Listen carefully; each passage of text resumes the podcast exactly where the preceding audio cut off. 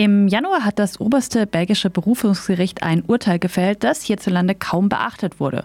Das Gericht hat festgestellt, dass die Arbeiterpartei Kurdistans, kurz PKK, keine terroristische Organisation ist, sondern eine Partei in einem innerstaatlichen Konflikt. Was sich zunächst nach einer technischen Unterscheidung anhört, hat weitreichende Folgen. Bislang wurden nämlich in Belgien immer wieder Mitglieder kurdischer Organisationen verfolgt, weil sie angeblich Terrorpropaganda verbreitet und eine terroristische Organisation unterstützt haben sollen, eben die PKK. Ursprung des Verfahrens waren denn auch mehrere Razzien, Durchsuchungen und Festnahmen beim kurdischen Sender Roche TV, dem kurdischen Nationalkongress und anderen legalen kurdischen Organisationen in Belgien, denen Propaganda für die PKK vorgeworfen wurden. Auch hierzulande ist die PKK als Terrororganisation, die türkische Einrichtungen im Ausland angreift und deshalb verboten wurde, registriert. KritikerInnen, unter anderem aus der Linkspartei, sehen darin einen Fehler, der eine politische Lösung im türkisch-kurdischen Konflikt verhindert und politisch engagierte KurdInnen in Deutschland der Strafverfolgung aussetzt. Monika Morres unterstützt beim Rechtshilfefonds Azadi Kurdinnen und Kurden in Deutschland. Mit ihr haben wir vor der Sendung über das belgische Urteil und seine Folgen gesprochen. Monika Morres, wie hat das belgische Kassationsgericht denn seine Entscheidung jetzt begründet?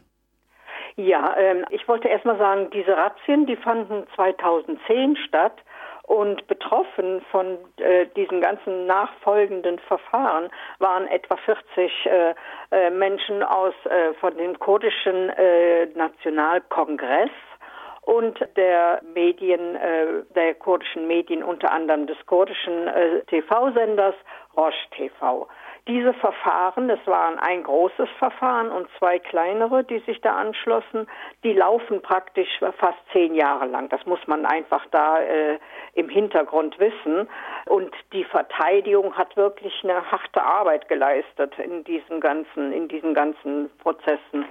Und das oberste belgische Gericht hat praktisch bestätigt, äh, dass es äh, keine terroristische Organisation ist jedenfalls nicht nach dem belgischen äh, Recht und deswegen auch keine Anklagen möglich sind äh, nach dem belgischen Antiterrorgesetz. Und das ist natürlich ähm, eine, eine, ja, ein großer Erfolg, würde ich sagen. Und die Argumentation war, dass eben es sich hier um einen lang andauernden Konflikt handelt. Sie sagen, es ist ein Krieg, was äh, Deutschland, die deutschen Behörden natürlich vehement immer bestreiten.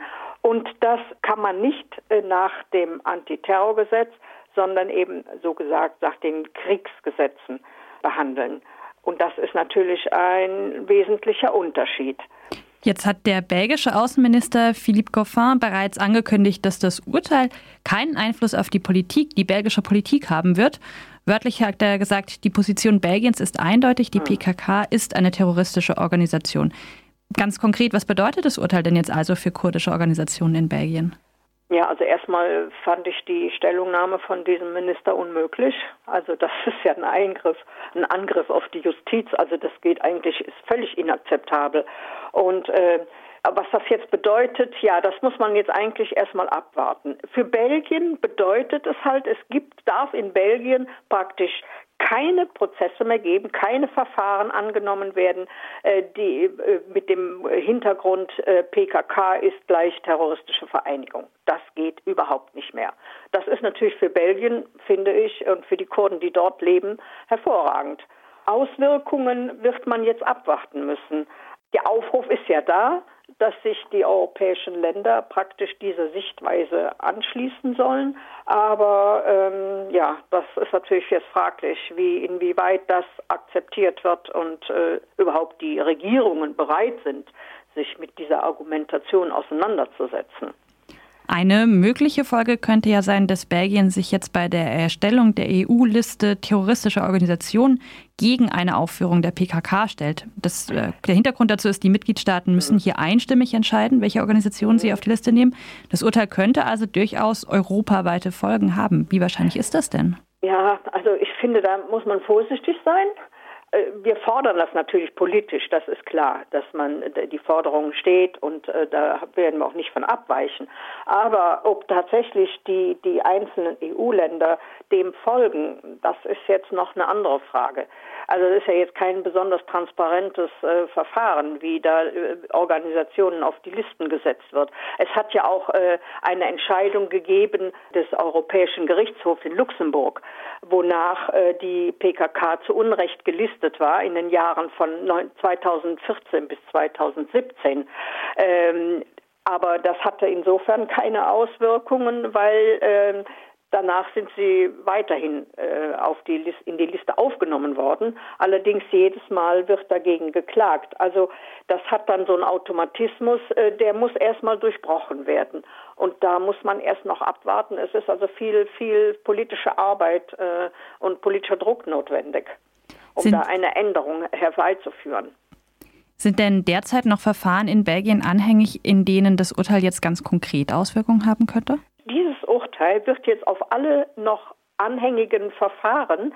Das heißt, es ging ja immer in den Verfahren darum, äh, kann das Gericht äh, überhaupt ein Verfahren annehmen? Und das ist jetzt so, dass alles jetzt eingestellt wird. Das muss jetzt nach dem Urteil. Also es kann jetzt in Belgien kein Verfahren mehr nach, nach äh, der Antiterrorgesetzgebung stattfinden. Die Hoffnung vieler kurdischer Organisationen in Deutschland ist jetzt, dass das Urteil auch zu einem Umdenken hierzulande führt. Das ist zwar nicht einfach übertragbar, könnte aber als europäischer Präzedenzfall gelten. Was heißt das denn genau? Ja, also übertragbar ist es insofern nicht, weil man muss jetzt nochmal wieder in die Vergangenheit gehen. Äh, es, diese ganzen Antiterrorgesetze, die sind ja im Grunde äh, im, im, im Jahre 2000 äh, im, im äh, Zuge einer europäischen Rahmenvereinbarung über Terrorismus ähm, äh, installiert worden. Und das Problem ist, dass Belgien ähm, praktisch äh, buchstabengetreu den Text dieser Rahmenvereinbarung übernommen hat und Deutschland zum Beispiel nicht. Das heißt, Deutschland hat sich nochmal eine eigene Definition gegeben, die weit über das hinausgeht, was da in dieser Rahmenvereinbarung festgelegt worden ist.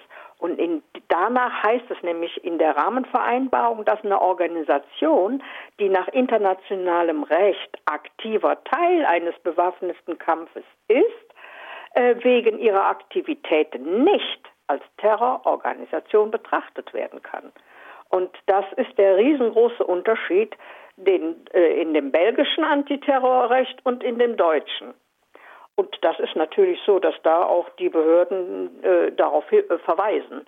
Äh, aber dennoch ähm, sich darauf zurückzuziehen, nur zu sagen, ja, das ist belgisches Recht und wir haben ein anderes, äh, das ist ja viel zu kurz gegriffen. Und ich denke, man muss auch das immer wieder in jeder, in jeder Beziehung und in jeder Situation ähm, thematisieren dass das eine grundsätzlich andere, also im Grunde genommen blendet Deutschland äh, das internationale Recht völlig aus, im Gegensatz eben zu Belgien. Das wird jetzt erstmal ein politischer Kampf werden, aber auch durchaus juristisch. Also das heißt, in den laufenden äh, sogenannten Terrorismusverfahren werden die Anwälte, die haben es aber allerdings auch schon früher getan, diese Aspekte des Völkerrechts, des internationalen Rechts äh, auch immer wieder, zu, äh, wieder zur Sprache bringen.